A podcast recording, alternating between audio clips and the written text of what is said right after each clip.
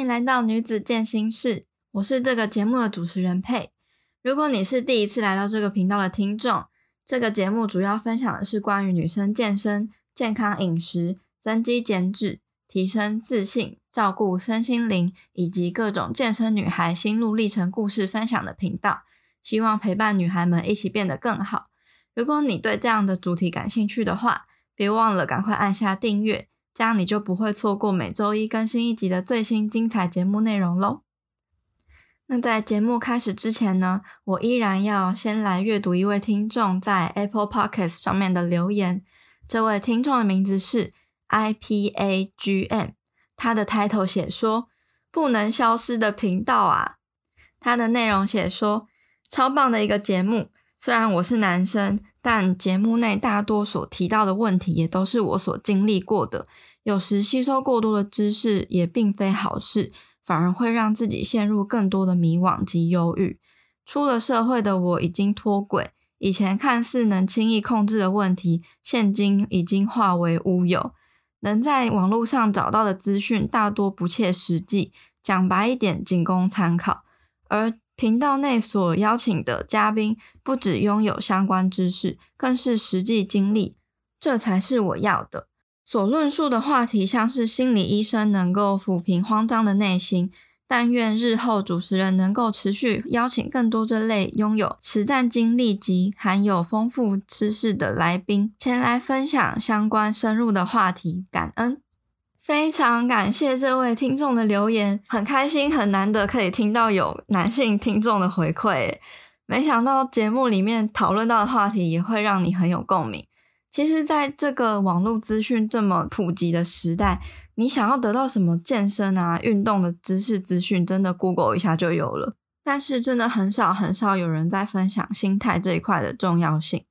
可是，我觉得你做什么事情，如果想要顺利成功的话，其实心态才是最关键的。如果你的心态不正，就有可能会走很多的弯路，或是很容易心态没有调整好，就会直接放弃，甚至开始得到一些饮食失调啊，或是忧郁等等的，完全偏离当初健身还有健康饮食，其实是想要为了更健康这件事情。而今天的来宾的故事，就是这些我所提到的事情的缩影。你会不会有一种迷思，就是觉得女生体重数字一定要瘦到四开头？或是体重数字越低越好，才会越漂亮，有好身材的象征。你会不会因为执着在想要追求网红的身形，自以为每天吃很少，再加上大量的运动，就可以拥有那样子的理想体态，或是看似光鲜亮丽、有自信的人生呢？今天来宾米娅的故事，其实是很多在意自己身形外表的女孩故事的缩影。米娅从人生最巅峰的七十公斤。本来是想瘦身，为了健康，到后来开始走火入魔，追求数字，一路瘦到四十三公斤的时候，以为自己成功了，但是却发现他并没有很喜欢那时候的自己，不但变得虚弱、怕冷、情绪暴躁，连失眠啊、月经失调都找上门之后，他才意识到自己失去了身心的健康，而开始决定增重。增重的过程当然也是充满了各种女生会有的纠结，怕胖啊什么的。但她在过程中体会到很多宝贵的经验。所有女生踏入健身领域后可能会有的想法、行为跟经历转折，米娅在短短的健身历程中都帮大家体验过了。所以今天邀请她来聊聊她走过的心路历程，呼吁各位女孩应该要有以及应该避免的心态观念和行为。让大家少走一点弯路。那今天的节目就准备开始喽，你准备好了吗？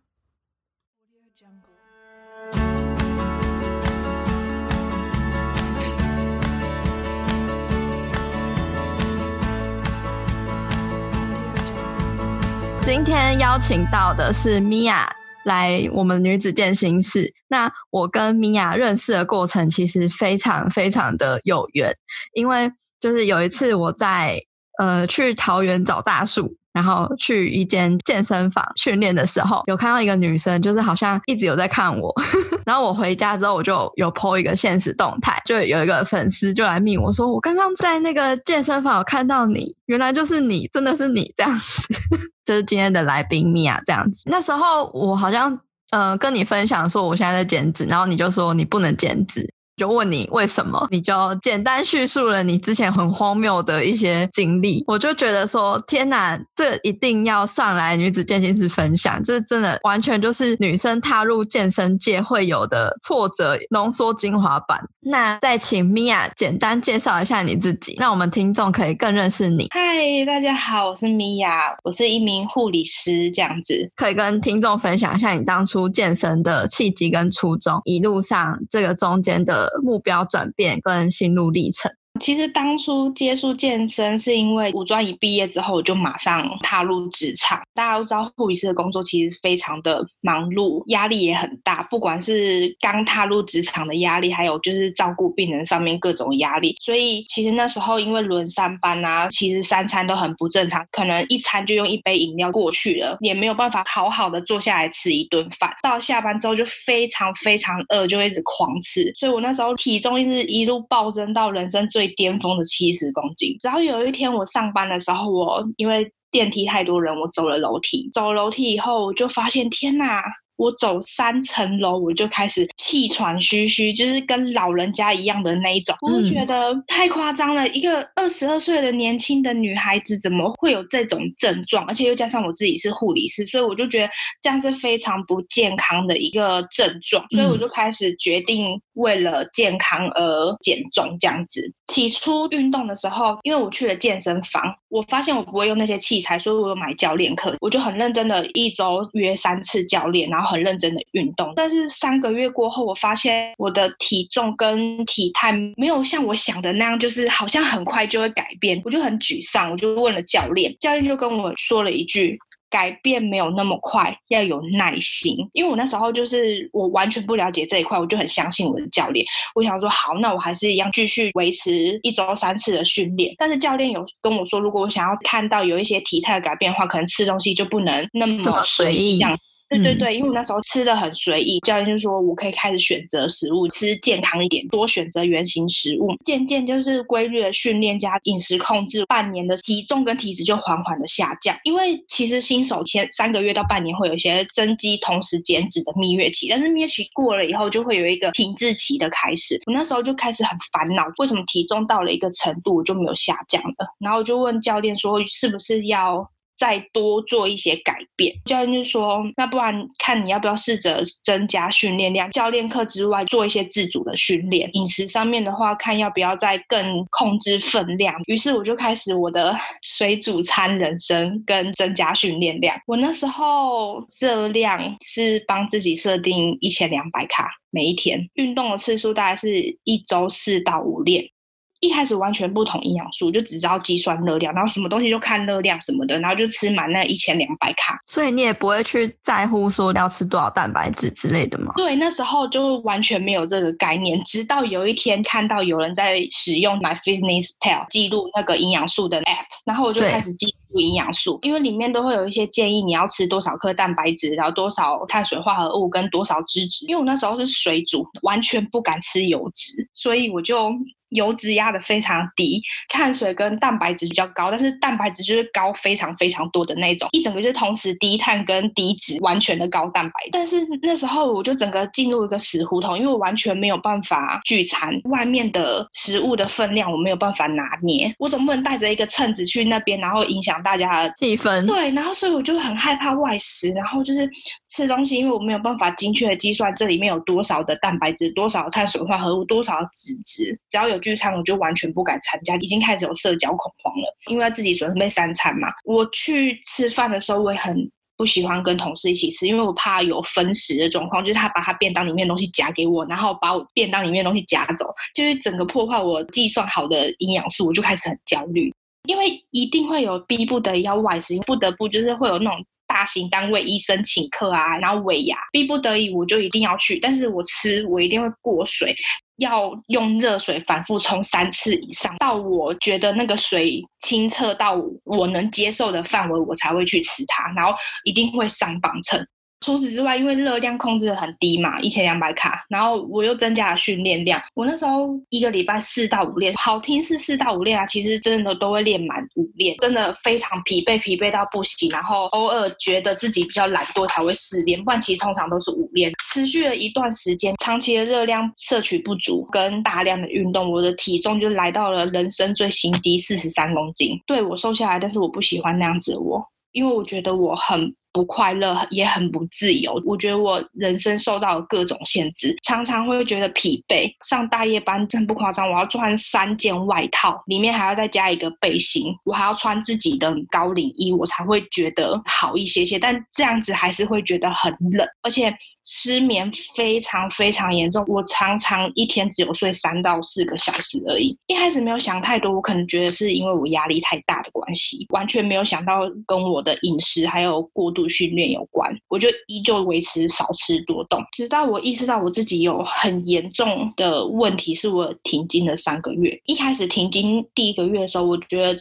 纯粹就是因为我的生理。作息太乱了，所以才停经。但是时间越来越久没有来，刚好那时候在 Instagram 上面有人在分享过度运动跟饮食失调症的症状，我就发现天哪，这些表征我几乎吻合哎，我才了解到我自己有多么的严重。但是我那时候都不敢跟别人说我这样子的状况，但是就是很容易生气，什么一点小事我就会生气，我就自己默默承受了大概四五个月，快半年的时间，直到有一天一个朋友他有在运动，然后他他。就发现我的异状，然后我就大爆哭。嗯、他就说我可能需要情绪的一些发泄，不要自己一个人承受这些。所以我就慢慢慢慢的反省了自己。我一开始为了健康而减重。可是我却为了减重而失去了心理的健康，我就觉得这样子很违反我一开始初衷。因为健康不是只有身体健康，心理健康也很重要。为了全面的健康而开始改变，慢慢的走出饮食失调，开始抛弃我的称重跟追逐人生，就开始慢慢的增重。你在那个低潮期花了多久的时间？哦，我在低潮期大概花了一年半的时间。哇，这么长，一年半都在用磅秤跟吃水煮餐。如果真的要说低潮的话，是整整一年。我减脂整整一年的时间，我那时候都陷入大低潮。嗯，那你那时候是为了什么而想要一直追求那个数字的迷思？哦，就是因为你知道，你一定会 follow 一些 Instagram 的网红，嗯、你就看着他们的照片，就是说，哇，他们都可以练得那么好，那我也会期待自己练成那个样子。因为看到他们那样子，你就会对自己有期待，你就会觉得好像就是一定要瘦到那个程度，因为大家都说一定要体脂低于多少，你才才可以看得到腹肌，所以你就会开始疯狂的减脂，然后就只为了看到六块那个腹肌。对，没错。那你后来看到了，你的感觉是什么？不得不说，一开始看。看到的时候蛮开心的，因为你看从一个小胖子、小胖妹，然后瘦到有腹肌，你当然会觉得你自己有一些成就感。可是久而久之，你的成就感已经渺小到被那些压力跟情绪上面波动的挫折压到，可能你只会有短暂的一两天开心，然后到后面你就开始渐渐的觉得很不快乐、很不自由。你要花很大力气才能去维持这样子的体质、那样子的体态，我觉得很辛苦，非常的辛苦。而且你会很害怕失去那个腹肌，对，会非常害怕，而且你会非常害怕你的体重回到人生的最巅峰期。你会害怕你一天不运动，你就会隔天马上变成七十公斤的小胖子。嗯，所以我就会一直强迫自己去运动。然后那时候就是心态非常的不健康，就觉得我一天没有运动，就好像是滔天大罪，好像运动已经变成我的主工作，护理师已经变成我的副业了。就是你的重心。就已经摆在那个运动上了。对，不止运动，然后还有食物，你整天都一直想着食物，下一餐要吃什么？你会因为冰箱很空很焦虑，然后去那个补货。对，补货，然后买一些你自己能吃的东西，因为你没有准备便当的话，隔天一定要外食。然后我又很焦虑外食这件事情，所以人生活的就是非常的不快乐。嗯然后是因为直到你发现了你的身心灵都不健康了，你才打算就是抛弃这一切的束缚，这样子。对，而且其实也挣扎了很久，因为你要改变，你一定会人都会害怕改变，尤其是你经历过了那么多痛苦，然后达到了减重的这个目标，你就会害怕，如果你松懈了，你就会再回去原点。对，所以你就会用尽各种方法，用强迫的方式去强迫自己维持很多东西，不管是运动还是饮食。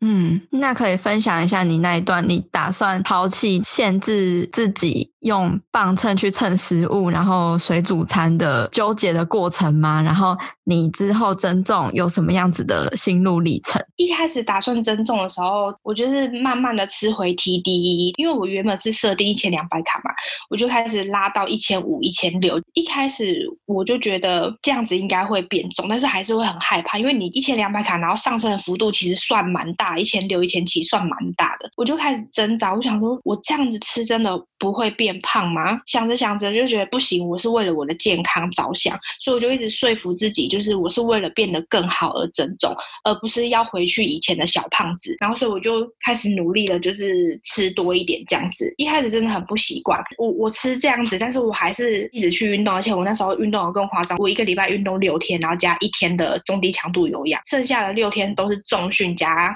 二十分钟的有氧，一整个就是完全的过度训练。那时候的体重完全没有上升，我就很气馁。吃到一千六、一千七，我还是没有增重，怎么会这样子？我是不是整个身体已经整个坏掉了，所以才会营养吸收状况变差这样子？嗯因为我虽然结束了教练课，但是我还是会去问教练一些事情。我就问教练说，为什么我吃回去 TDE 怎么还是没有增重？教练就跟我说，你是不是太过分的运动，都没有让你自己的身体休息？我就意识到自己好像有一些夸张，因为真的一个礼拜真的是练七天呢。我工作那么忙碌，然后我还要每一天去强迫自己去运动，我就开始减少运动量。减少运动量，刚开始过程非常的挣扎，因为我就会一直想：天哪，我吃这么多，又要减少运动量，那不就会变成一个大胖子吗？但是就是就一起健身的同事跟我说：你不要想这么多，没有人会一夜之间变胖。他就叫我去。做一些别的自己喜欢的事情啊什么的，慢慢减少运动量。但是起初也只有休息一两天而已，就是一个礼拜五到六天。渐渐的，因为意识到自己身体实在是太疲惫了，因为你完全没有休息，然后你突然有一天给自己一点休息以后，你的身体就会出现各种，我觉得像类似像反扑的征兆，然后就会让你非常的疲倦，非常的没有动力。我就给自己改成一周四练，吃东西就完全没有在计算热量，我把 app 全部删掉，磅秤也都丢掉，就是随。一吃，挑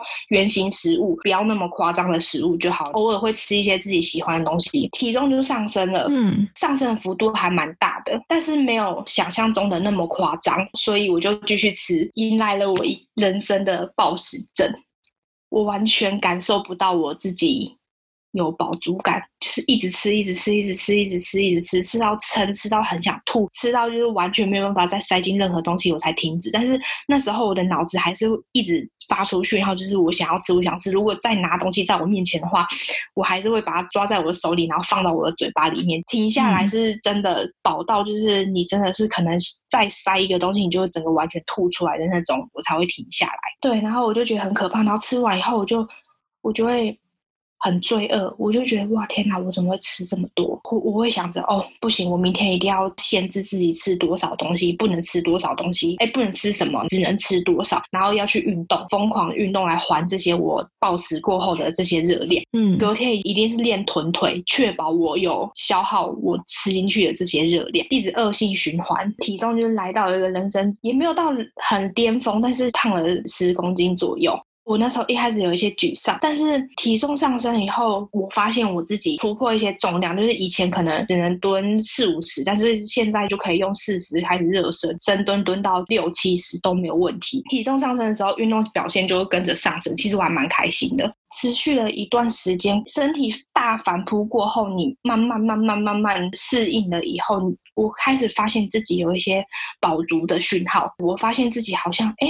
我有意识到我自己好像真的饱了，所以我就停下来。我就会告诉自己，吃饱了就可以停了，不要让自己太不舒服。然后，所以我就学习饱了就停。跟佩分享的那个正念饮食有一点像，让自己感受饱足感。慢慢的就是呃，因为体重上升到五十三嘛，从四十三到五十三，因为暴食症的关系，就是体重飙到新高。后来有倾听自己的身体的声音之后，意识到饱足感，吃的东西就没有那么多，然后暴食症也减少了很多，所以体重又缓缓的下降，来到现在的五十公斤。然后，但是运动表现完全没有改变。呃，那你觉得你会发生暴食的原因是什么啊？我觉得我暴食的原因可能是因为我长期摄取就是热量摄取不足，因为我减脂了一年嘛，就代表我减脂的那一年当中，我都只摄取一千两百卡，可是我又。过度训练，热量赤字太严重，嗯，对，所以导致我整体一直发出我能量不足的讯号，直到我吃回了 TDEE，身体一开始有意识到，哎，我能量进来了，我要多储存一点，然后我的脑子就一直发出讯号，你要多吃一点，你要多吃一点，你要多吃一点，因为你可能下一秒就要再处于那种低能量的状态，所以身体就一直反扑，告诉我能吃多少就吃多少，让我身体有储存一些能量，让它去运作。嗯，因为。你过去都是用那个 APP 在控管你的饮食、饮食还有饥饿感。对对，因为我减，而且很神奇的是，我减脂的一年当中啊，我会感觉到饿。觉得很神奇的是，我没有暴食过，我是体重上升之后才开始暴食的。嗯，你不管那些数字了之后才开始暴食的。对，我有那些数字限制我，就是不管怎么样，我就忍住，为了要减脂，为了要那些网红的身材，所以我就。强迫对抗自己的大脑一年，就是完全让自己战胜那些饥饿感。你超猛，我是觉得你意志力惊人呢。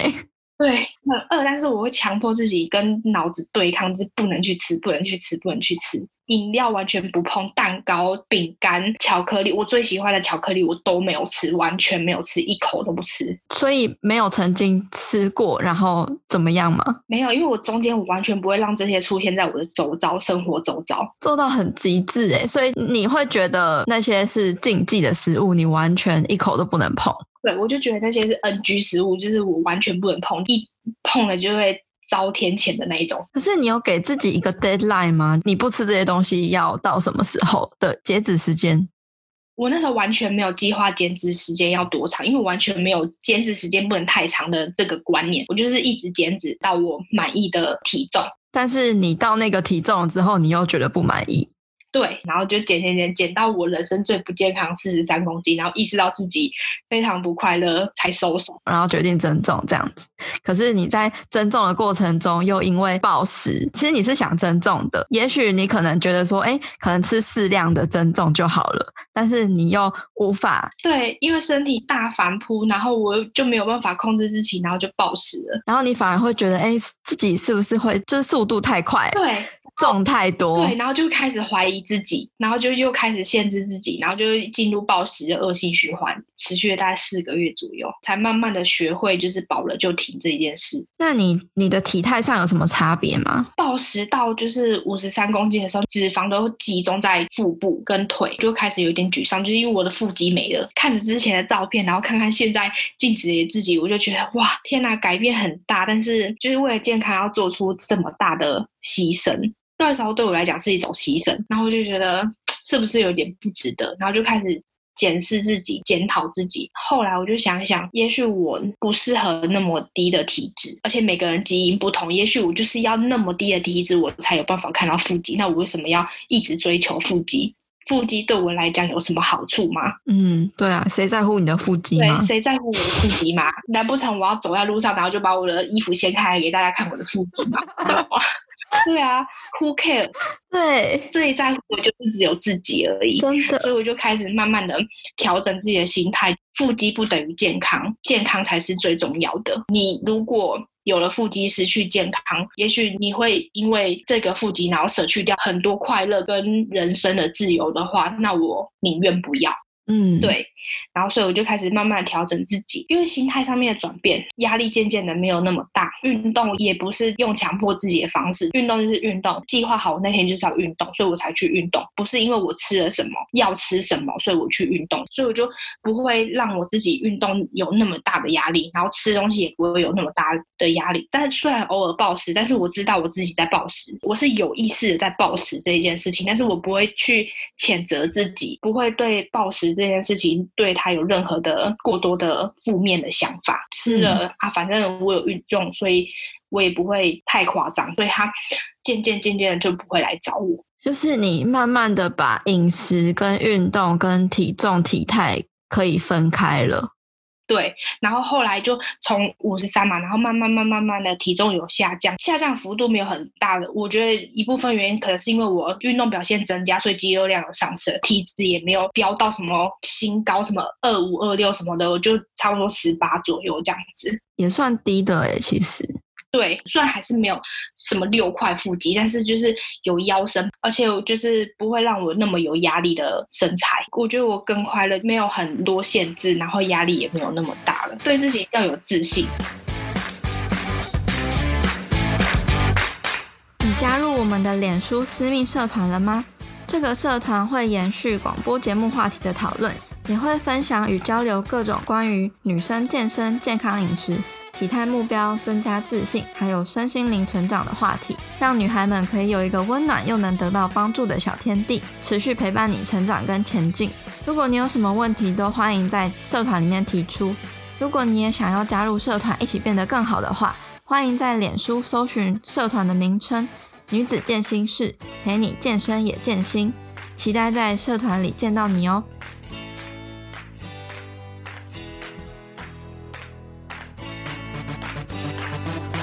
所以你现在安排大概一周练几天？你的饮食方式是什么？我现在大概一周练四天，四到五天左右。呃，比较夸张就是五天啊，但是最基本最基本就是四天这样子。饮食的话，其实还算是随意，也就是真的就是原型食物，很少加工食品，不太会精算热量。其实我觉得。我曾经的计算热量对我其实有一些些帮助，因为我我可以初估我自己一餐这样子的肉或是多少会有多少的蛋白质，然后这样子的分量的那个五谷饭会有多少的碳水化合物。精算热量让我学习到了一些东西，然后所以我就可以大概初估自己一餐大概吃了多少卡，我也不会特别去计较说我这一餐要吃多少卡，就大概大概这样子能饱就好了。但是我最近在实施一个饮食法，不是为了减脂，也不是为了什么，纯粹就是也是为了健康，因为我自己是很严重的过敏的体质，不管是荨麻疹啊、过敏性鼻炎啊、冬季干痒啊什么的，就是一些过敏的症状。我就因为发了了一个营养师，他有在讲无麸质饮食对过敏儿的好处，所以我最近在戒麸质跟乳制品，觉得生理反应还蛮好的，我还蛮喜欢的，而且对我来说不是太大的压力的饮食法，所以我觉得我可以很长久执行，因为身体还蛮舒服的，过敏症状也比较好。那可以分享一下你当健身三年来你试过的饮食法，觉得各自的利与弊，建议大家最适合他们自己的饮食方式是什么？这样哦，我减重这三年来，我真的是无所不用其极的，只要是网络上面分享谁吃了什么饮食法，然后瘦了多少公斤，我就会去尝试。什么生酮啊、低脂、低碳、碳水循环，什么更不用说计算热量，因为我已经计算了一年。还有还有什么间歇性断食？我觉得这些饮食法都有它的好跟坏。像生酮，生酮就是非常的低碳，极低碳，大概就是一天大概就只能吃五十克左右的那个碳水，然后其他是从脂肪跟蛋白质。嗯，我觉得限制很大，因为你知道，就是完全不能碰太多淀粉。我觉得。对我来说，精很没有精神，而且就是感觉没有什么力量的感觉。快要一个月，我就放弃了，因为真的太油、太不舒服了。然后我就开始走低脂跟低碳，就是水煮人参这样子。然后就是。完全拉高蛋白质，嗯、加上计算热量，这样子我大概持续了一年的时间。我觉得这个人非常疲乏，跟非常的情绪不稳，很容易因为一点点小事就生气。病人说一句话，或是做一个小动作，我就大暴怒的那一种。因为我觉得可能是因为油脂摄取的不够，让我的荷尔蒙整个大失调，然后压力太大，然后所以情绪波动很大。对我来说是有压力，但是我还是用了很久，因为毕竟就是最快速的方法就是挤出来热量，就是要热量赤字嘛，所以我还是用了很久。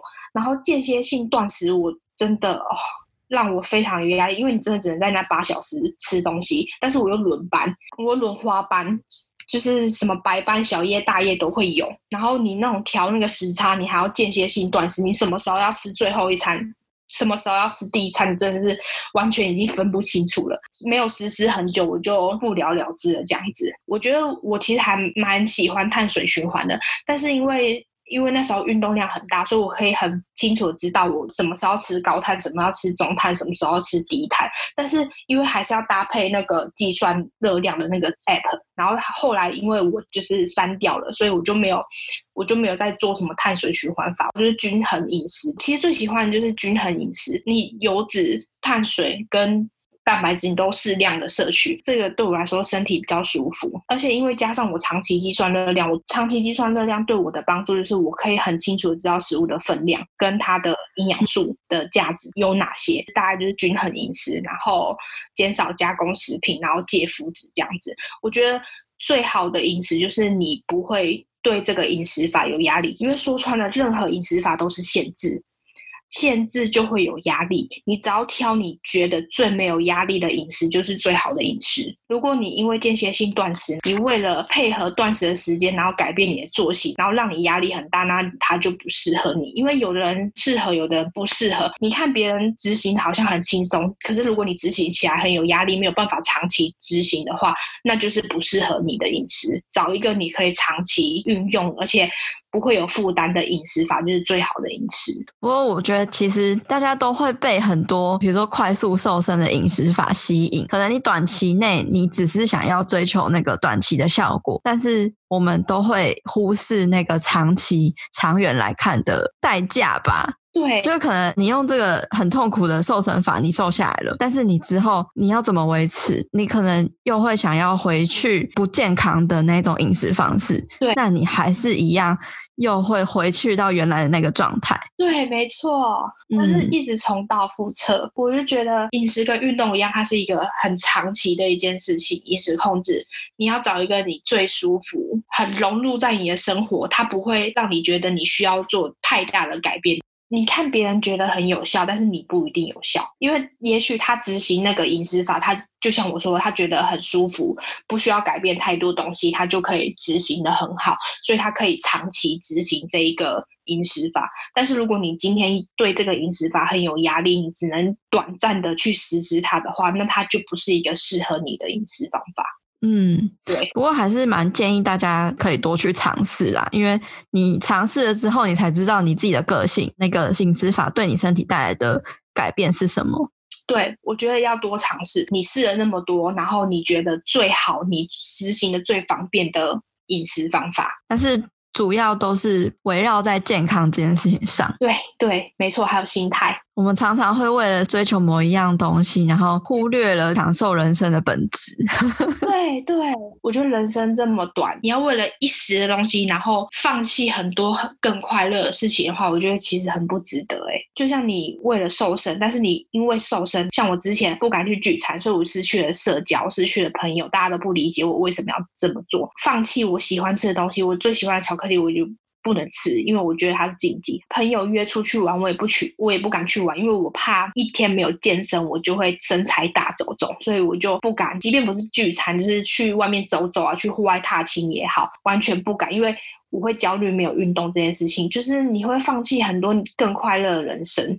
如果你要活得这么限制的话，嗯，那你可以总结一下，给我们在正在收听的女孩们，在健身运动啊，还有饮食上，应该要建立的正确心态是什么？我觉得活自己就好，不要一直去追逐别人的身影，因为他是他，你是你，你不可能变得跟别人一样，就是要学会接受自己的好跟不好。每个人都有自己的强项跟弱项，你发现了弱项，你可以去加强它，但是你不用去指责他跟批评他，因为你指责他，你就是讨厌你自己。我觉得，如果你今天你都不喜欢你自己的话，那谁都不会喜欢你，因为最在意你身材的人其实就是你自己。其实别人不会管你的身材到底如何？你的身材不能去定义说别人喜不喜欢你这件事情，要学会接受自己，看自己也好，因为大家都只会看自己也不好，然后忘记看到自己好的一面。所以要多看看自己的好，然后减少去责备自己，建立一个好的健康的心态。你的心态好了，你的身材跟你的体态也会跟着变好，因为你你学会爱自己，接受自己任何的样子。对，接受自己任何样子，因为你不可能三百六十五天都保持在一个很好的状态。那。米娅，目前你正在什么样的阶段？你有什么想要追求还有克服的困难吗？我现在就是处于在一个找到自己最健康的样子，不管是身体还是心理，达到一个最健康的平衡，找到生活跟运动还有饮食之间的 balance。不要让自己陷入在某一种执着跟情结当中，做自己想做的事情。人生不是只有健身这一件事情，人生还有很多更好的事情，你可以去学习更多。所以你目前的也没有什么特别的目标，就是只是在运动啊、饮食，然后跟你的工作生活上面。去达到一个平衡，然后可以持续下去，健康快乐这样。对对，因为我觉得健身不是我的工作，我不需要像王美一样或者教练一样是保持一个什么多好的身材，因为毕竟我的工作不是靠身材来维持的，所以我只要有一个健康的身体，然后可以长久的陪伴我一辈子就好了。我我想要到我七十几岁，我还可以就是深蹲硬举这样子，走路还可以很健朗，可以去爬山什么的，完全不需要别人搀扶，然后不需要躺在。病床上面，其实这也就是健身的目的啊。对对，就是我最终最终的目标还是为了健康，长远的健康，不是一时的健康。那你觉得健身后的你跟健身之前的你最大的改变是什么？不管是体态上或是心态上？呃，体态上面的改变就不说了。我觉得最大的改变是，我觉得心灵变得很强大，你会很敢去，或是很勇于去挑战新的事物。以前就是会因为一些小小的挫折，就是譬如说你会害怕遇到挫折，你会想到各种的缺点，你就不敢去尝试，然后就放弃去尝试。但是运动以后学会突破自己的舒适圈，你才会有更多的成长。所以你就会去挑战更多新的事物，不管是运动方面也好，还是自己日常生活上面的一些新的学习新的一些事物，就譬如说学习语言啊，学习一个新的工作技能啊。啊，什么等等，就是你会更有效、跟更积极的去做这件事情的，而不是先想着它会造成我的生活上面多大的不便，而是你会先去想它会对我来说有什么更多的益处，然后你就会去尝试。遇到挫折，你也会勇敢的面对，而不是逃避。嗯，那你觉得为什么健身会可以带来这么大的影响？因为我觉得你在健身的过程当中，你就是在跟你的心灵、跟你的身体。对话，你会告诉自己不要那么容易退却，不要害怕改变，因为改变带来的美好也许比你想象中的更大。因为你学会了跟你自己的大脑、跟你自己的身体还有心灵做沟通，学会自己真正要的是什么，是从向内去探求，而不是一直向外去。对，不是别人定义你，开始是你定义你自己。我觉得要学会这些事情其实很不容易，但是你要去尝试，不去尝试你不会知道什么东西适合你。而且其实也有你之前那一段那么多的挫折跟困难之后，你才慢慢的更了解你自己，真的到底想要追求什么。没错，经历挫折没有不好，因为经历挫折你可能会学习更多的东西。对，然后你更认识你自己。对，所以我觉得不要害怕挫折，也许它是你成长的契机。我觉得在健身上面遇到的这些挫折，让我成长了很多，也改变了很多心态。嗯，我不后悔经历那些事情。嗯，虽然还是会很害怕那些事情再次发生，但是我知道我不可能再回去了。而且我还其实有一点谢谢那时候的自己，也很庆幸自己走过那些不好的经历。嗯，那些不好的经历给我的启发，让我觉得让我觉得我比别人更勇敢，然后比别人更强大。嗯。很棒。那如果有听众想认识你的话，可以在哪里找到你？我目前只有经营那个 Instagram，然后可以在就是搜寻列找 M I A 一点，然后 L I N 零三零八就可以找到我了。好，之后我也会提供在我们 Podcast 的资讯栏里面。如果有人想要私讯米娅跟他聊一下的话，很欢迎。诶，欢迎吗？欢迎，非常欢迎我。其实我一。一直很想要，我一直很想要，就是分享正确的观念，我觉得太重要了。因为女生踏入健身，一定会遇到很多茫然跟挫折。我们不像男生，就是练就对了。我们可能会有，因为我们可能心思更紧密，所以我们会想很多事情。对。对，然后遇到挫折的时候，也许可能会比别人更放不开去讲这些事情，因为其实现在健身风气其实很大，但是有些人可能会没有办法理解你在想什么，嗯，然后所以你能讲的人其实不多，所以我一直觉得，就是有任何的问题啊，一定要找一个可以抒发的管道。有听众想要就是分享，或是有一些吐不出的苦水找不到人说，我觉得其实。其实我都很愿意倾听这样子，因为你们经历过那些，我都懂。有好的观念，你才不会走歪路走得太久。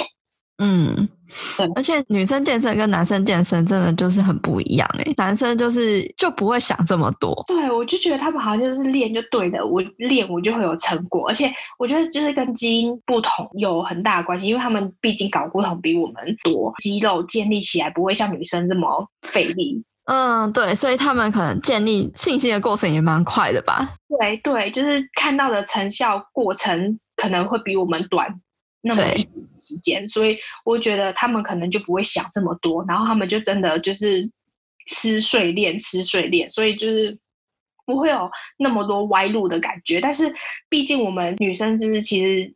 说出来就是以脂肪做成的，因为你看手胸部啊、哪里啊、臀部啊，也是一些就是需要脂肪，要减脂可能就会比男生来的相对困难一些，然后遇到挫折可能会比男生再更多一些，所以基因上面的不同而导致我们可能会有一些心理上面的不不一样的想法，就是挫折感更多，荷尔蒙的。不一样，所以导致我们个体差异太大了。对啊，所以女生们真的不要这么的逼自己，对，也不要自己一个人承受。那最后，如果要给听众们一句话或是一段话的话，你会想说什么样的话？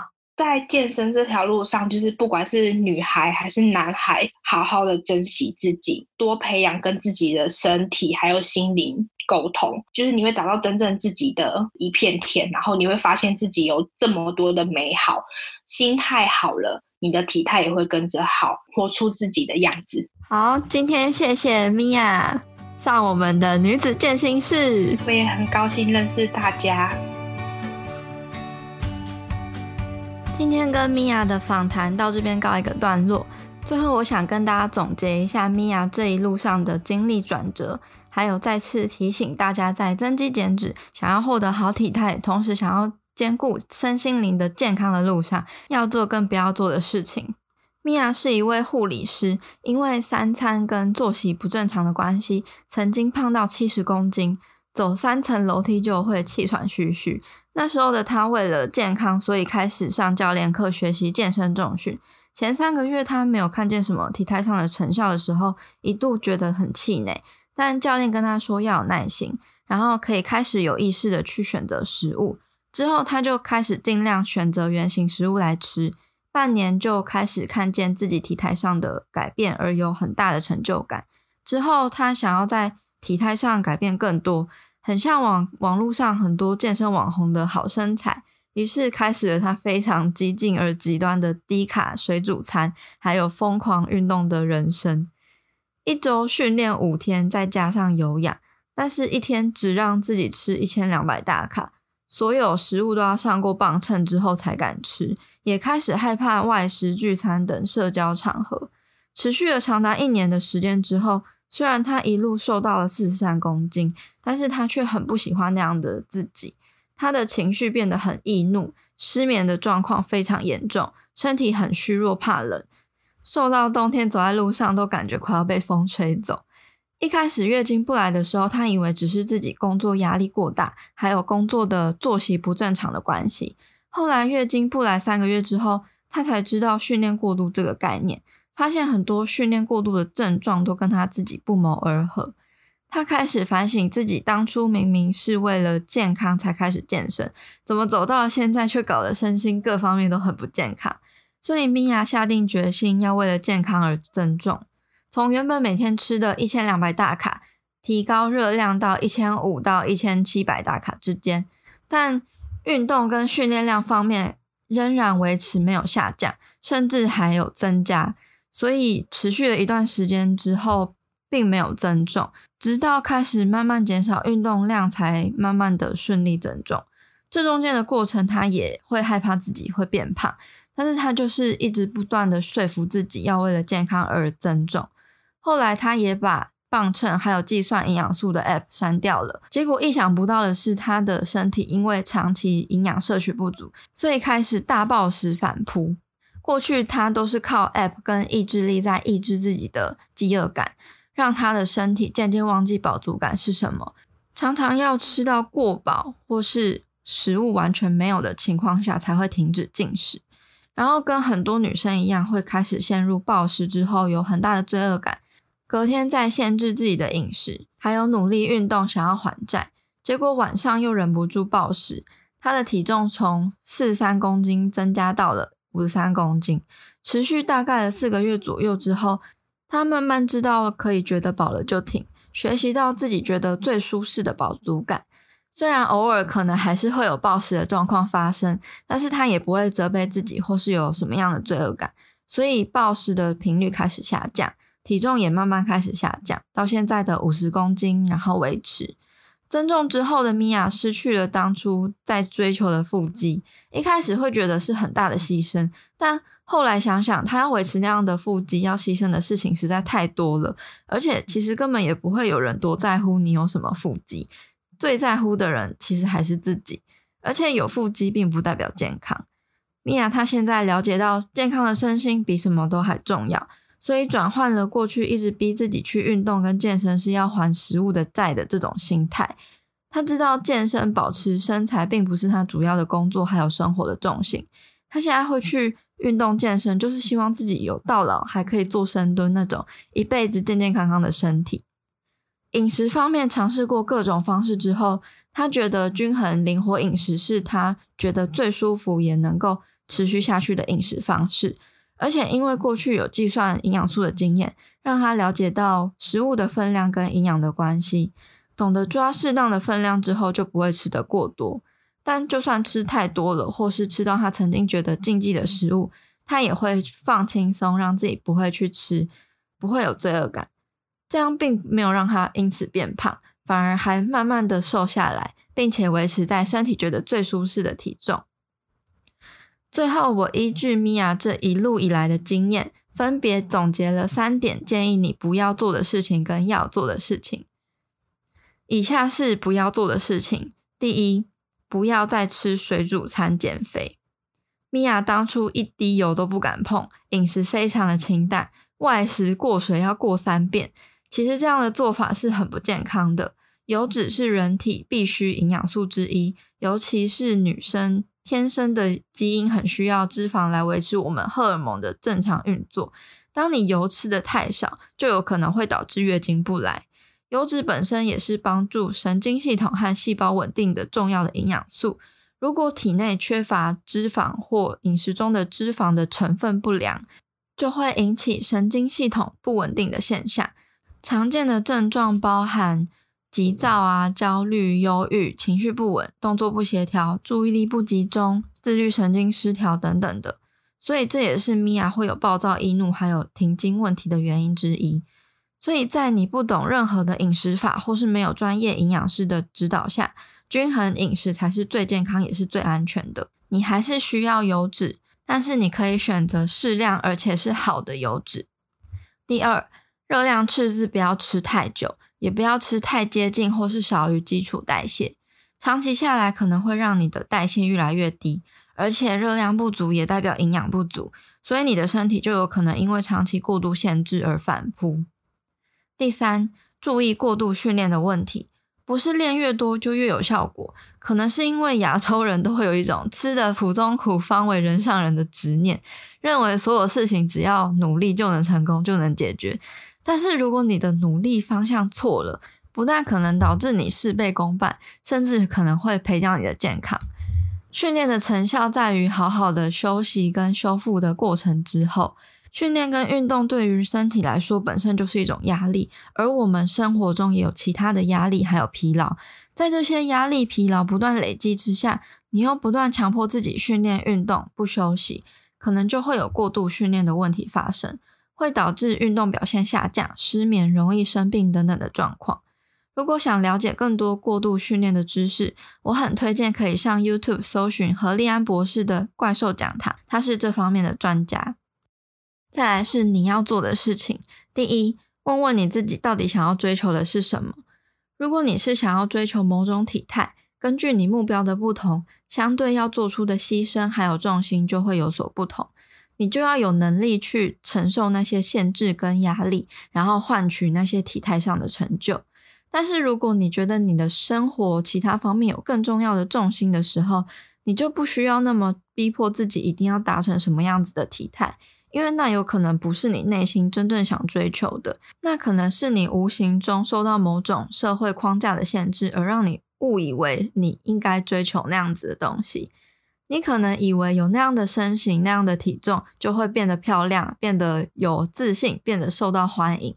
但是其实自信并不是一味的向外追求就可以得到的，而且有可能在过程中没有照顾好自己的身心跟生活上的平衡，就会变得很不快乐。